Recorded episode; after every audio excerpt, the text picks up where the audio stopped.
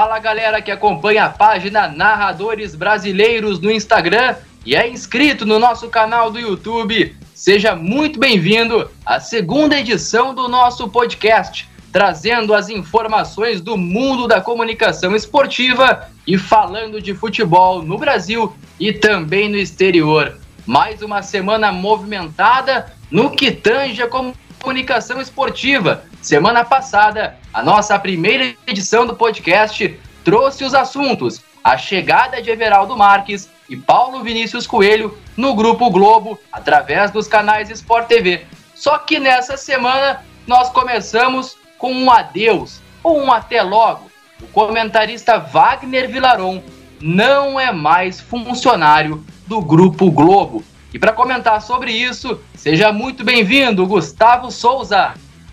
Valeu, Lucas. Muito obrigado a você, muito obrigado aos ouvintes que está aqui novamente curtindo esse podcast. É isso mesmo, Lucas. A Globo, a TV Globo, o Sistema Globo de Comunicação, continua a sua é, reformulação no esporte. E essa reformulação é fruto de uma nova política da emissora. E na tarde dessa quinta-feira, a TV Globo, os canais Globo, o Grupo Globo, dispensou o comentarista Wagner Vilaron, que trabalhava no Sport TV desde 2008. Essa informação, Lucas e amigos ouvintes, foi, foi confirmada pelo próprio Vilaron em suas redes sociais. Ele ficará na, na, na TV Globo até essa sexta-feira, dia 14, quando a gente está gravando esse podcast. E ele deixou uma mensagem no, nas suas redes sociais, principalmente no seu Twitter, falando. E eu vou falar para vocês o que ele falou sobre a sua saída do Sport TV. Wagner Vilaron, no seu Twitter, falou: Turma, encerro amanhã meu ciclo na TV Globo e já começa a concentrar energias para novos desafios. Já bate uma saudade danada dos amigos, das viagens e das transmissões. Na torcida para que cada um de vocês brilhe mais e mais e trombamos por aí. Muito obrigado e beijos, disse Wagner Vilaron na, no último dia 13 de fevereiro, no caso conhecido como ontem, na última quinta-feira, 13 de fevereiro de 2020.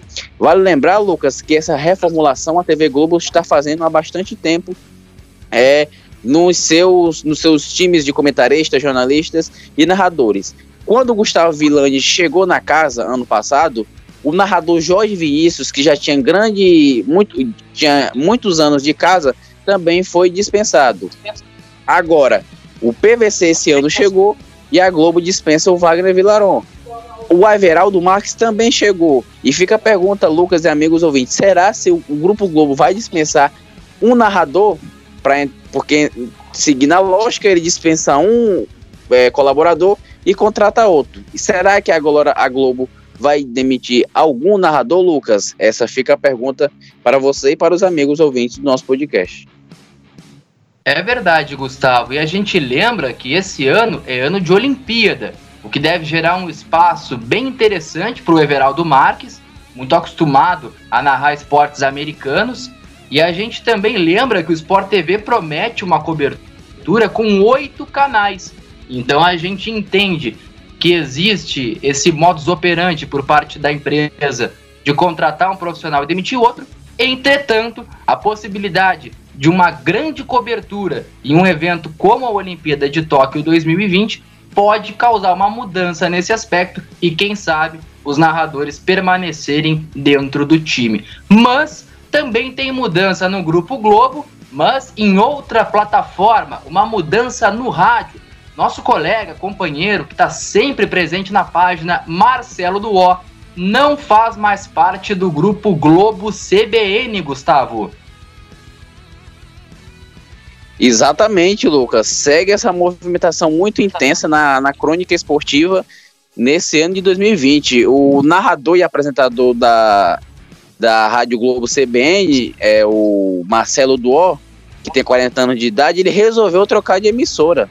Simplesmente na noite de domingo, no último domingo, dia 9, ele pediu demissão do Sistema Globo de rádio e já acertou a sua ida para a Band News FM. Inclusive, Lucas e amigos, o, Marcelo Duó já trabalha neste final de semana pela Band News FM. Ele vai transmitir o clássico neste sábado entre São Paulo e Corinthians no Morumbi. Foi pego de surpresa essa notícia, porque o Marcelo Duó ele é um dos principais narradores do sistema rádio Globo CBM, CBN, perdão. E nessa semana ele tinha completado cinco anos de casa e a sua última partida com os microfones da Rádio Globo CBN foi entre Santo André, Santo André e São Paulo pelo Campeonato Paulista, onde o Santo André venceu a equipe de São Paulo no São Paulo por 2 a 1. O Marcelo Dó, ele seguirá tendo chance de seguir narrando jogos do Campeonato Paulista e outras competições de futebol, como a Taça Libertadores da América.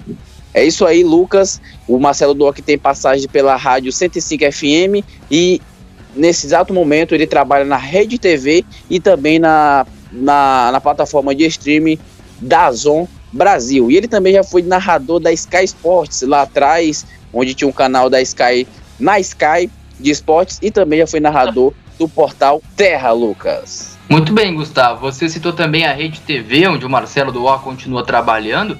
E aí a gente tem o gancho para puxar um outro assunto sobre canais que já tiveram uma certa repercussão dentro do esporte, principalmente no futebol, e que nos últimos anos não tiveram tanta evidência quanto um dia já representaram dentro do cenário.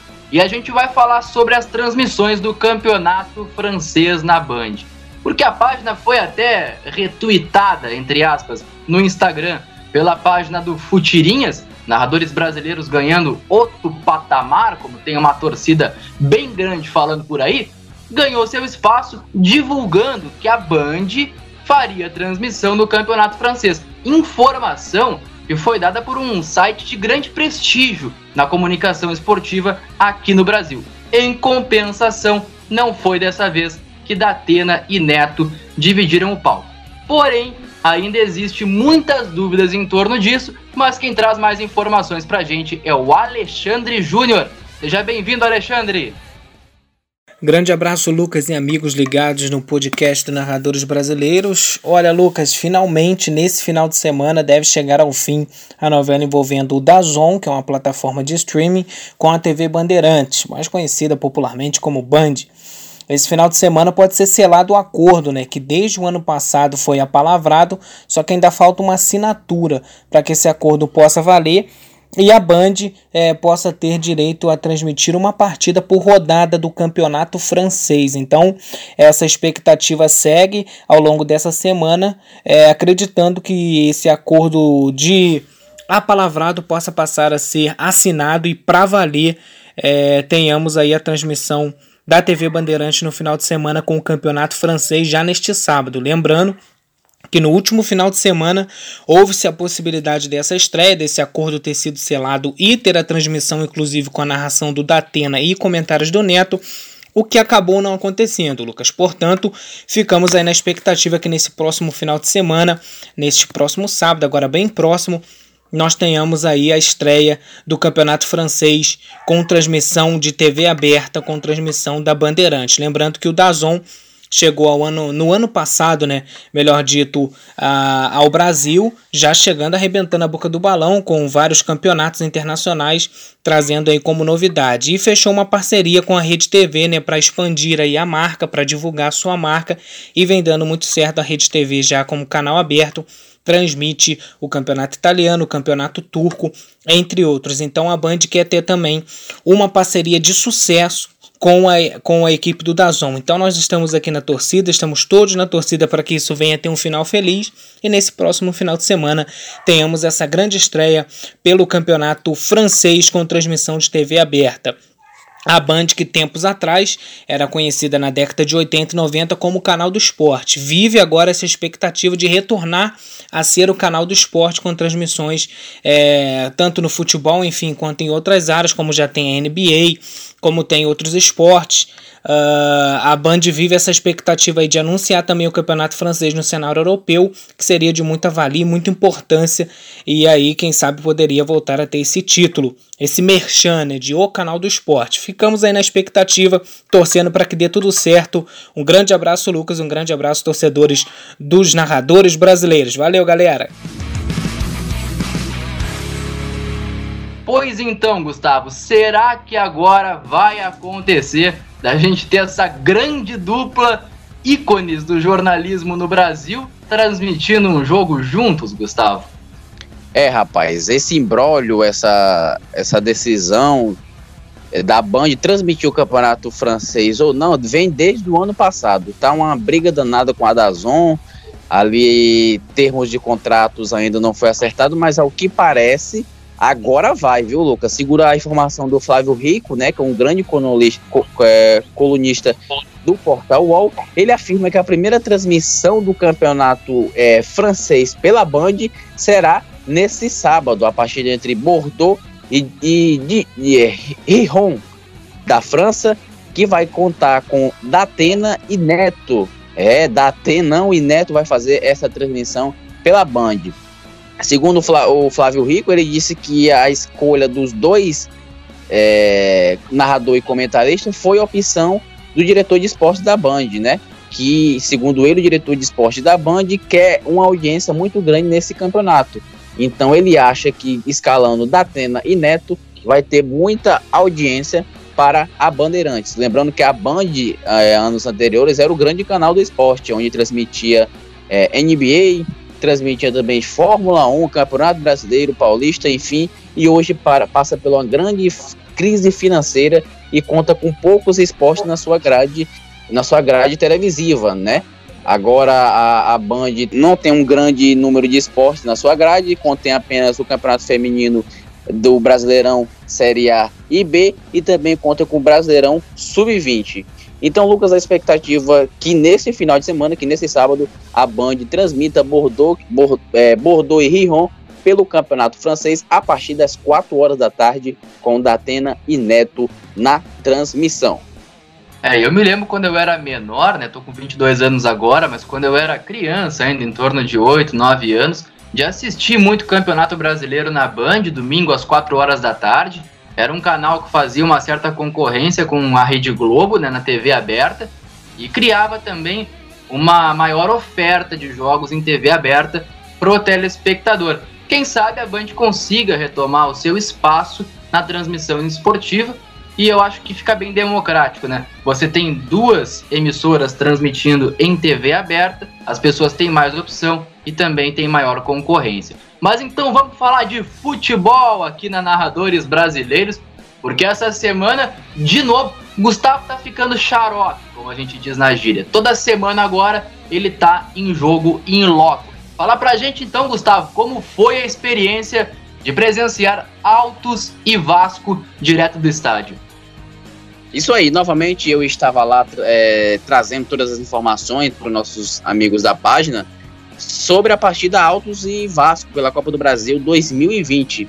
O, o, Albertão, Lucas, aqui em Teresina, recebeu um grande público, cerca de 20 mil pessoas estavam lá torcendo para maioria por Vasco. O Vasco que tem uma grande torcida aqui em Teresina e a maioria dos torcedores estavam lá no Albertão. Foi uma grande festa da torcida vascaína, torcida gritou muito, apoiou do começo ao fim e o Vasco conseguiu a sua classificação através de um empate.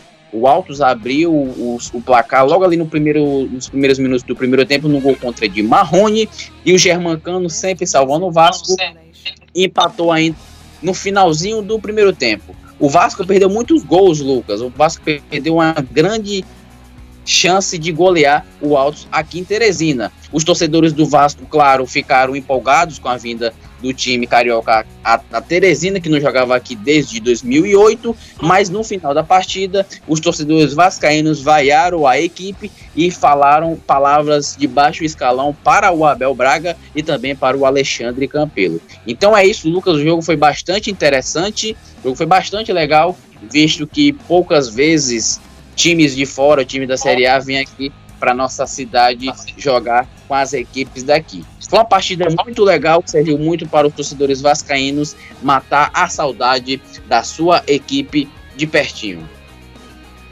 É, e um dos moldes da competição, da Copa do Brasil, que a gente teve diversos nos últimos anos, principalmente na questão das vantagens e dos critérios de desempate, quando a, a partida termina com números iguais, e a gente vai falar isso posteriormente no nosso podcast, mas um dos fatos positivos é exatamente esse: levar equipes bem ranqueadas, muitas vezes times grandes de Série A, para jogar nos rincões afora do Brasil. E isso é interessante porque cria esse engajamento torcedor tanto com a renda para as equipes da casa, quanto com a torcida pelos clubes de fora, porque a gente sabe que o Brasil ele tem um, uma grande divisão de torcidas através dos clubes grandes, também em locais de maior distância para o eixo Rio-São Paulo ali principalmente. É interessante por esse lado, mas a forma da competição muitas vezes acaba sendo injusta na visão de algumas pessoas. Então, como é um assunto bom para a gente discutir, posteriormente a gente fala aqui no nosso podcast. Porque essa semana teve Copa do Brasil, mas também teve Libertadores da América. E aconteceu uma coisa não muito legal lá em São Paulo, na Arena Corinthians. Apesar da vitória pelo placar de 2 a 1 o Timão ficou com um jogador a menos ainda na primeira etapa e a vitória acabou eliminando a equipe corintiana diante do Guarani do Paraguai. Um time muito organizado, um time chato, como a gente diz, que sabe disputar a Libertadores, e o Corinthians acabou não conseguindo a sua classificação. Mas para falar com mais propriedade sobre isso, vem com a gente Léo Condé, seja bem-vindo. Fala Lucas e amigo ligado no nosso podcast aqui da nossa página Narradores Brasileiros. É, Lucas, é um prejuízo muito grande, né? uma equipe que ela consegue, é, quando a equipe ela consegue uma vaga na Libertadores, seja lá na pré-Libertadores ou na fase de grupos, ela tenta se organizar, ela tenta se estruturar para tal desafio, já que é uma competição internacional e que abrange um continente que tem diversas equipes competitivas, né? Sem tirar que a principal competição da América do Sul é a Copa Libertadores da América. É uma equipe quando ela é eliminada na pré-Libertadores, como o Corinthians foi, por exemplo, a equipe ela tem um preju prejuízo muito grande, já que o Corinthians, como exemplo, vamos citar o Corinthians aqui, que aconteceu nas, nesta, nesta semana, nesta última semana com, com a equipe de São Paulo, o Corinthians foi eliminado pelo Guarani e o Corinthians se estruturou. Trouxe jogadores como Johnny Gonzalez, como o Luan, e trouxe também o técnico, que é o, o, o Thiago Nunes, e acabou sendo eliminado, fez um investimento visando a Copa Libertadores e não conseguiu avançar nas próximas fases para tentar aí pagar esse investimento feito né, por uma projeção cautelosa da diretoria do Corinthians para tentar cobrir as despesas, estas despesas que eu citei aqui agora, de 2020 previa que o time avançasse pelo menos até as oitavas final da competição e acabou não conseguindo. O Corinthians ficou sem arrecadar 20 milhões previstos aí no orçamento anual. O Corinthians já estava esperando o Lucas receber esses 20 milhões caso avançasse até as oitavas final da Copa Libertadores. Se passasse, para a terceira fase da competição dessa pré-Libertadores já garantiria um prêmio de 2,1 milhões de reais. Na fase de grupos, a Comebol paga 1 milhão, um, perdão, 1 milhão de dólares, cerca de 4,3 milhões de reais por jogo em casa. Ou seja, o clube deixou de ganhar cerca de 3 milhões de dólares, pouco mais de 13 milhões de reais. Esse dinheiro, ou parte dele, seria reinvestido ali para pagamento das parcelas mensais da Arena, já que tem essa dívida com a Arena, e a folha de pagamento do futebol. Nas oitavas de final, o valor pago é de 4,5 milhões de reais por partida. Fazendo todos esses jogos, o clube arrecadaria quase 20 milhões. Isso sem contar a receita de patrocínios e de bilheteria na última quarta-feira, como eu falei, na, elimina na eliminação perdão, do Guarani do Paraguai, 40 mil torcedores estiveram no estádio em Itaquera. Uma vaga na fase de grupos daria ainda direito ao Corinthians de disputar um clássico com o Palmeiras, pois os dois rivais estariam na mesma chave AB. Antes disso, porém, seria preciso enfrentar pela última etapa da preliminar, o Palestino do Chile, que se classificou no mata-mata. Agora falando de cifras, né, Lucas? Falando de din-din, de dinheiro, né? O campeão da Copa Libertadores, do torneio continental, levará 15 milhões de dólares, cerca de 65,5 milhões de reais, mais 25% da renda aí da decisão em partida única. Afinal, deste ano acontecerá no Maracanã, no Rio de Janeiro. E o vice vai ficar com 6 milhões de dólares, pouco mais de 26 milhões de reais e mais os outros 25% da bilheteria. Se incluir aí também a arrecadação nas fases anteriores, o time que conquistar a Libertadores receberá 22,5 milhões de dólares, cerca de 98,1 milhões. É muito dinheiro, né, o Lucas? Muito dinheiro. Como eu falei, uma equipe como o Corinthians, ela só de não ter outra, chegado às oitavas de final da competição, que era previsto aí pela equipe, né, pelo, pela diretoria do Corinthians, o Corinthians deixou de ganhar 20 milhões e isso sem contar também a bilheteria e também os patrocínios, que claro, tudo aumenta quando a equipe ela tá na, na Libertadores. Vamos ver se nos próximos anos a, o Corinthians tenta aí, não só o Corinthians, mas os clubes brasileiros conseguem avançar mais e conseguir aí uma visibilidade melhor na Copa Libertadores da América, já que é a principal competição continental, né, o Lucas? Forte abraço para você e para amigo ligado no nosso podcast, Leonardo Condé, na informação.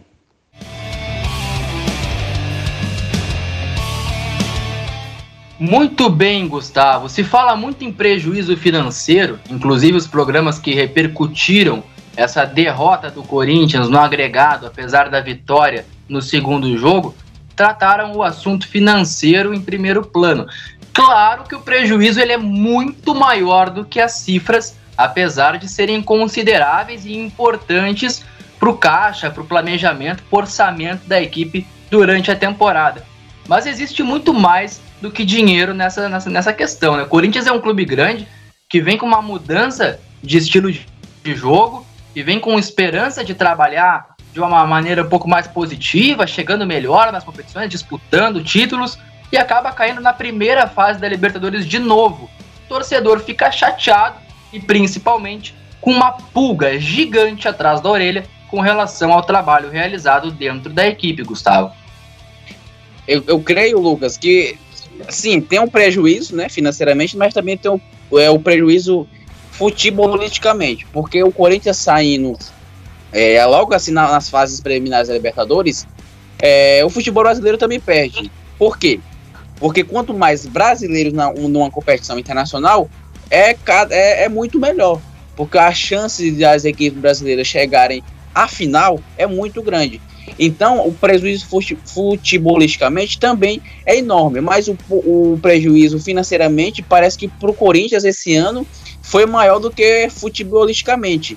É, mas para o Andrés diz que está tudo sob controle. Acredito que não, acredito que ele passou pano nessa situação. Porque, para quem não sabe, logo assim, na saída do, do jogo, logo após o jogo que o Corinthians é, foi eliminado pelo Guarani, o Andrés Sanches, presidente do Corinthians, passou panos quentes na eliminação. Diz que não, é para ninguém se esperar, porque o ano ainda não acabou. Enfim, ele quis passar é, um pano em cima disso tudo, mas não dá para se passar pano, porque com a eliminação do Corinthians na fase pré-Libertadores, ele ficou de arrecadar, ele perdeu 20 milhões de reais, Lucas. É isso mesmo, perdeu 20 milhões de reais. Se ele passasse pela terceira fase, ele garantiria um prêmio de 2 milhões e 100 reais é, que a Comebol iria dar para a equipe do Corinthians. E na fase de grupos, a Comebol ia pagar um milhão de dólares por jogo em casa.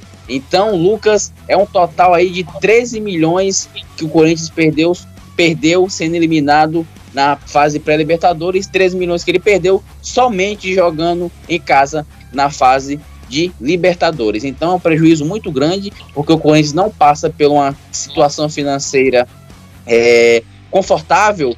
Depois da sua arena construída, o Corinthians passa por um grande aperto financeiro, porque tem que pagar a arena e também tem que pagar a despesa do clube, jogadores, funcionários, tem que fazer contratações e agora o Corinthians está na, na, na, com a corda no pescoço financeiramente. E esse problema financeiro não é exclusivamente do Corinthians.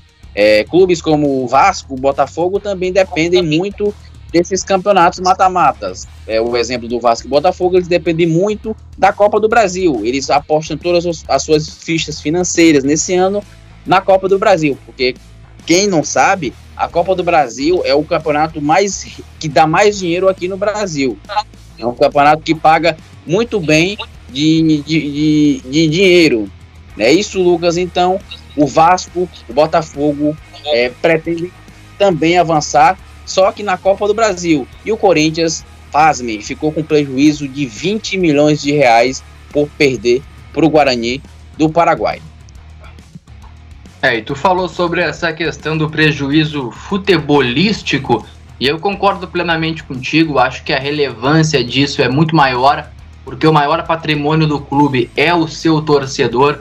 Torcedor do Corinthians é apaixonado, não é à toa que ficou conhecido pela música do Bando de Loucos. É uma paixão que todo jogo a gente percebe.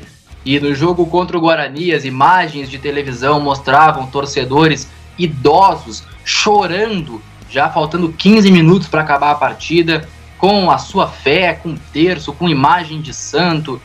É uma paixão realmente que é difícil de explicar, que a gente acompanha com diversas torcidas no Brasil. Só que por que, que a gente fala em prejuízo futebolístico? Porque grandes clubes precisam estar disputando grandes títulos, grandes competições. E mais um ano o torcedor do Corinthians vai ficar sem a Libertadores na sua rotina. Isso vai na contramão da grandeza do clube e a gente espera que o trabalho tenha a sua evolução, porque, como tu disse, quanto mais brasileiros disputando competições internacionais, melhor para o nosso futebol. Eu concordo contigo e penso da mesma maneira. Lembrando, acompanhe a nossa página Narradores Brasileiros com dois S no final lá pelo Instagram. Os gols da rodada nas vozes mais marcantes da comunicação esportiva aqui no Brasil. E se inscreva no nosso canal do YouTube, que tem o link também lá no Instagram. Porque neste sábado retornam as transmissões depois de um final de semana que ficou meio para baixo o clima, porque não teve transmissão. Mais uma vez você terá o prazer, a satisfação e vai sentir junto conosco a emoção do campeonato inglês na NBO, Gustavo. Neste sábado, a partir das duas e meia da tarde, tem um grande confronto entre Norwich e Liverpool pela Premier League. O Liverpool, com Salah e companhia, tenta defender a sua liderança do campeonato que eles estão invicto até aqui. E o Norwich joga em casa com o apoio da sua torcida, tenta surpreender o time líder da Premier League temporada 2019-2020. Lucas e amigos, promessa de um grande jogo, Salah, Firmino e Mané confirmados para a partida e eu vou estar com Alexandre Júnior na narração, Léo Condé na, na reportagem e você aí do outro lado curtindo a nossa transmissão que começa a partir das duas e meia da tarde neste sábado. Todo mundo vai ficar ligado porque vai ser um grande jogo, eu não tenho dúvida disso, Lucas. É, e o pessoal que acompanha a página, tanto pelo Instagram quanto no restante das outras plataformas, pode ficar à vontade para entrar no grupo do WhatsApp, para conversar com o pessoal, para interagir com a nossa equipe e, quem sabe, estar integrando o nosso time que trabalha nessas produções, tanto nas transmissões quanto nos podcasts e também em qualquer outro tipo de modalidade que a gente possa levar informação e entretenimento para o nosso espectador. Mas como toda semana a gente tem a proposta de trazer um assunto um pouco fora da curva do futebol tradicional, que você está acostumado a ver repercussão 24 horas por dia, na TV, na internet. Hoje o assunto é o futsal.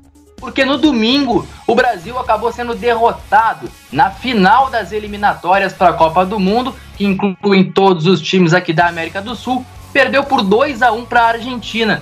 E o Brasil até foi muito criticado pela falta de criação no final do jogo, por não ter uma variação, muitas tentativas em jogadas individuais.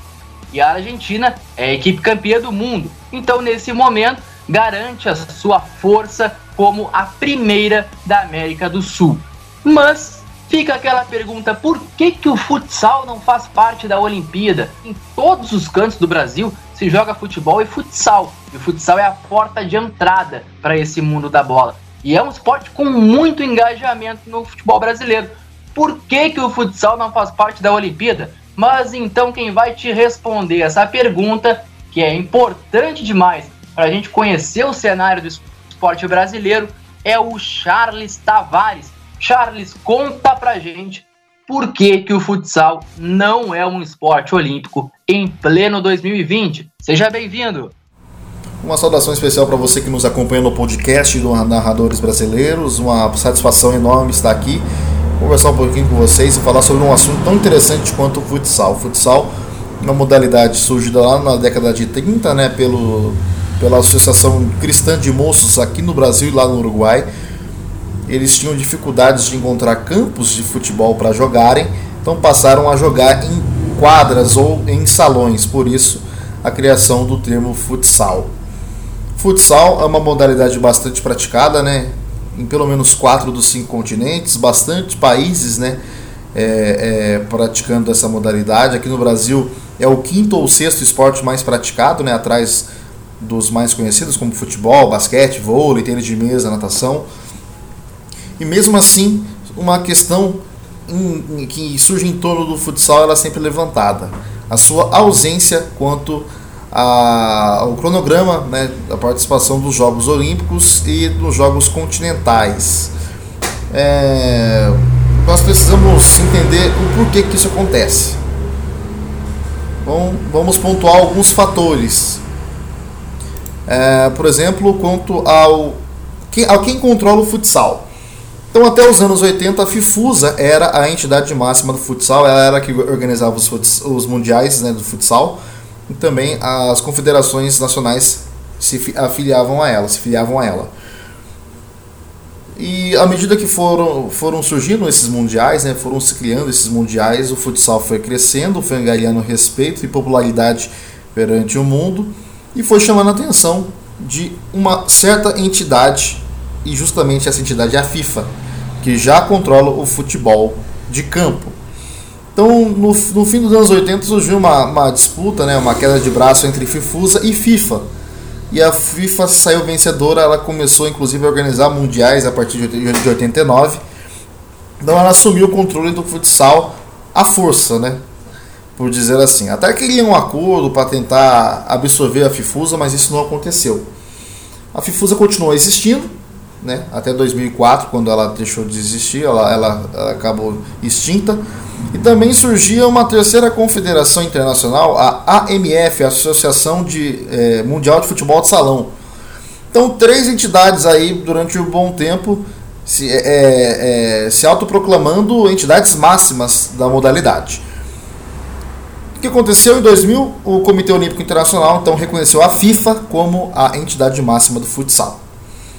Por que é importante saber disso? Porque existe uma guerra que já perdura-se por muitos anos uma guerra fria entre a FIFA e o Comitê Olímpico Internacional para a inclusão do futsal. Por que, que isso acontece? Como vocês bem sabem, o, o, a, a, nos Jogos Olímpicos, a única modalidade esportiva que possui uma limitação de idade é justamente o futebol de campo, ao qual ele é chefiado pela FIFA. Todas as outras modalidades têm os seus melhores atletas, menos o futebol de campo, que existe um veto. Né? Sub-23 só pode participar, exceto três jogadores acima dessa idade, né? que ficaria ao critério dessas seleções convocar ou não. Por que, que existe esse veto? Por que, que a FIFA vetou então o Comitê Olímpico de chamar os melhores jogadores para o futebol para os Jogos Olímpicos e também nos Jogos é, continentais, como o Pan-Americano, os Jogos Europeus, por exemplo? Porque a FIFA tem um entendimento de que se os melhores jogadores de sua modalidade estiverem nas Olimpíadas ou nos Jogos Continentais, isso desvalorizaria o seu produto principal, que é a Copa do Mundo, realizada a cada quatro anos, sempre no intervalo de dois anos em relação aos Jogos Olímpicos. Então, resumindo, a FIFA, no entendimento dela, acreditaria que com os melhores jogadores do, futebol jogando as Olimpíadas, nós teríamos então uma espécie de Copa do Mundo a cada dois anos, uma organizada pela FIFA e outra organizada pelo Comitê Olímpico Internacional. Então ela não quer que isso aconteça. E essa decisão ela respinga nas outras modalidades chefiadas pela FIFA, entre elas o futebol de areia e o futebol de salão, o futsal. A FIFA até quer, gostaria bastante que o futsal e o futebol de areia fossem incluídos no calendário, no cronograma dos Jogos Olímpicos. Mas o COI, para liberar isso, pede para que a FIFA elimine esse veto no futebol de campo. E a FIFA, por razões já ditas agora há pouco, não quer deixar isso acontecer. Então vai ficar essa disputa. Enquanto essa disputa não se resolver o futsal, ele dificilmente vai entrar no cronograma dos Jogos Olímpicos e Continentais. Uma outra questão que precisa ser mencionada é que o Mundial de Futsal é realizado justamente no mesmo ano da Olimpíada. Nós teremos em setembro o Mundial na Lituânia e questão de um mês de diferença, um mês ou dois meses de diferença para a Olimpíada. E o COI, entre as suas exigências, é, ele pede para que a FIFA mude o ano de realização do Mundial de futsal. A FIFA não quer deixar isso acontecer. Então, é um outro fator preponderante para essa disputa entre FIFA e Comitê Olímpico. Claro que sempre aquela luz no fim do túnel né, que possibilitará no futuro, num curto ou longo prazo, a inclusão dessa modalidade do futsal nos Jogos Olímpicos. Nós, por exemplo, tivemos o PAN do Rio em 2007, é, o futsal, inclusive o Brasil foi campeão, medalha, medalha de ouro em cima da Argentina. É, Imaginava-se né, que o futsal pudesse entrar no, no Rio 2016, nos Jogos Olímpicos, né? tanto que para isso foi convocado o Falcão, né, cracaço do futsal, como embaixador da modalidade, mas essa inclusão não se tornou possível justamente por esses fatores né, que envolvem a FIFA, o Comitê Olímpico Internacional. O Alconte reclamou mesmo né, que falta um pouco de interesse e boa vontade das duas partes. Mas é, existe sim esse movimento né, para tornar o futsal uma modalidade olímpica. É, ao meu ver, eu acho muito difícil isso acontecer, pelo menos a, a, curto prazo, por conta desses fatores citados. Né? O fato do Mundial ser disputado no mesmo ano das Olimpíadas, o fato da FIFA não, não, não, não eliminar o veto no futebol de campo. Então, tudo isso vai atrapalhar a mesma entrada do futsal e do futebol de areia na, na, no, no cronograma dos Jogos Olímpicos. Seria bom para o futsal isso acontecer, porque isso ajudaria na sua visibilidade, né? no seu maior reconhecimento perante as pessoas. O futsal, por vezes, é uma modalidade bastante subestimada né, pelas pessoas. Aqui no Brasil a gente vê isso mesmo, né? É, mesmo o Brasil sendo um grande polo do futsal, muitas pessoas ignoram o futsal, né? Ou não dão a mesma atenção a qual dá para o futebol de campo. Então, a inclusão no futsal ela ajudaria né, a diminuir um pouco essa questão, né? Do fato do, da, da, do futsal ser subestimado pelas pessoas, né? trazer um pouco mais de respeito né, para essa, essa categoria, né, para essa modalidade. Enfim, então esses são os principais motivos né, abordados para a não inclusão até então do futsal dos jogos nos Jogos Olímpicos. Eu espero que vocês tenham gostado desse assunto, né? E claro, torcemos para que nós possamos voltar e participar do, de mais podcasts do Narradores Brasileiros. Agradeço mais uma vez pela participação e se você nos acompanhou até o final, que continue para o podcast, continue nos ouvindo até então. Valeu, um abraço, até mais.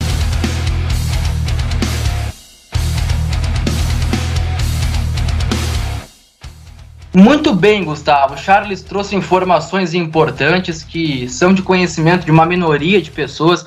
E agora, externando essa situação, a gente tem um confronto, digamos assim, burocrático com a moralidade, porque o futsal está presente desde a infância na vida das pessoas. Trazendo um pouco da vida profissional e pessoal aqui, tu és um cara que trabalha com educação física e com crianças na formação do futsal.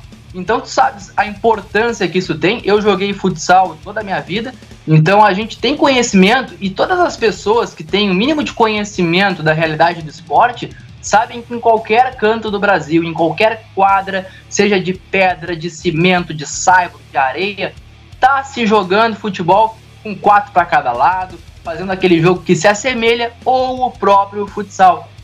E não ser um esporte olímpico de certa forma, me parece uma injustiça. Tudo bem, o Charles explicou a situação da burocracia, mas eu queria falar aqui de moralidade. Eu acho que o futsal já deveria ser há muito tempo um esporte olímpico, mas antes tarde do que nunca, né? Cara, é, eu não entendo até hoje, né, nos meus 21 anos de idade, por que, que o futsal não é um, considerado um esporte olímpico? Por que, que ele não está nas Olimpíadas? Porque todo mundo, todo mundo não, não vamos ser radical. Creio que 99% das pessoas já praticaram futsal, praticam futsal. O futsal é popular em todo o Brasil, em todo o bairro, em toda a periferia, em toda a cidade interior, enfim, o futsal está em todo lugar.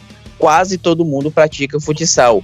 Grandes jogadores do futebol mundial, como Ronaldinho, Neymar, Ronaldo, vieram do futsal. Então, o futsal é uma base boa, uma das se, se não me engano, se, se, se não tiver outra coisa, o futsal é a principal base para o futebol.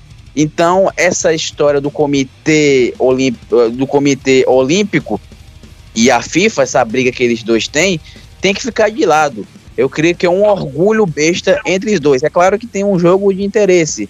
Por quê? Porque nos, no mesmo ano que acontece as Olimpíadas, acontece também o Mundial da FIFA de futsal. Entendeu? Então a FIFA e o Comitê Olímpico fica se rivalizando, tendo essa briga besta. E esportes é, poucos praticados no mundo todo, não só no Brasil, como vamos citar aqui um exemplo de um esporte pouco praticado, a bocha. Quem aqui no Brasil pratica bocha? Quem de vocês que está ouvindo a gente pratica bocha? Essa é a pergunta. Esportes, por que que esportes tão insignificantes, vamos dizer assim, tá na Olimpíada e um, e um, um esporte que é mundialmente conhecido como futsal não tá? creio que é uma das coisas mais injustas no meio do esporte, não só no Brasil, mas também no mundo. Então, espero que, na, não nessa na Olimpíada, que não dá mais tempo, na, mas na próxima Olimpíada, que o futsal esteja na grade de esportes do futebol, do, do esporte olímpico nas Olimpíadas, na próxima Olimpíada, Lucas. Muito bem, Gustavo. Então assim a gente encerra mais uma edição do nosso podcast aqui na página Narradores Brasileiros com dois S no final lá no Instagram, não vai confundir. E também acompanha através do nosso canal do YouTube, que tem o link lá no Insta também, as transmissões esportivas que a gente traz para você. Uma ideia que pode se disseminar muito mais se você compartilhar com seus amigos e ajudar a nossa página a crescer. Gustavo, aquele toque final para o pessoal que quer acompanhar a página, que quer fazer parte do nosso time. É tudo contigo. Nas redes sociais, a gente tem o nosso Instagram, que é narradoresbrasileiros com dois no final. Estamos chegando a quase 13.300 seguidores lá no Instagram. E também tem o nosso Twitter, o nosso Twitter que é narrador, arroba narradoresb. Não esquece, nosso Twitter arroba narradoresb lá onde você encontra informações sobre as crônicas esportivas em primeira mão e notícias dos clubes de diversos países. E agora, amigos ouvintes do podcast, você que está ouvindo esse podcast nesse exato momento, você pode ir lá no nosso stories, no nosso Instagram, arroba narradores brasileiros, e entrar no nosso grupo no WhatsApp. É isso mesmo, nesse momento, vá lá, pega o celular, vá lá no nosso Instagram, clique no Stories, você vai ver lá a publicação. É só você arrastar para cima que você vai entrar no nosso grupo de WhatsApp, onde também lá tem informações exclusivas e em primeira mão. É isso mesmo. Curta, continue curtindo o nosso trabalho. Amanhã, às duas e meia da tarde, tem um grande jogo que a gente vai transmitir pela Premier League, Norwich e Liverpool no nosso canal no YouTube. Então, fique ligado. Até a próxima semana e continue curtindo a gente. Obrigado a todos. Valeu, Lucas. Até a próxima. Valeu, Gustavo. Assim a gente se despede. Um grande abraço para você e continue ligado na página Narradores Brasileiros. Um abraço!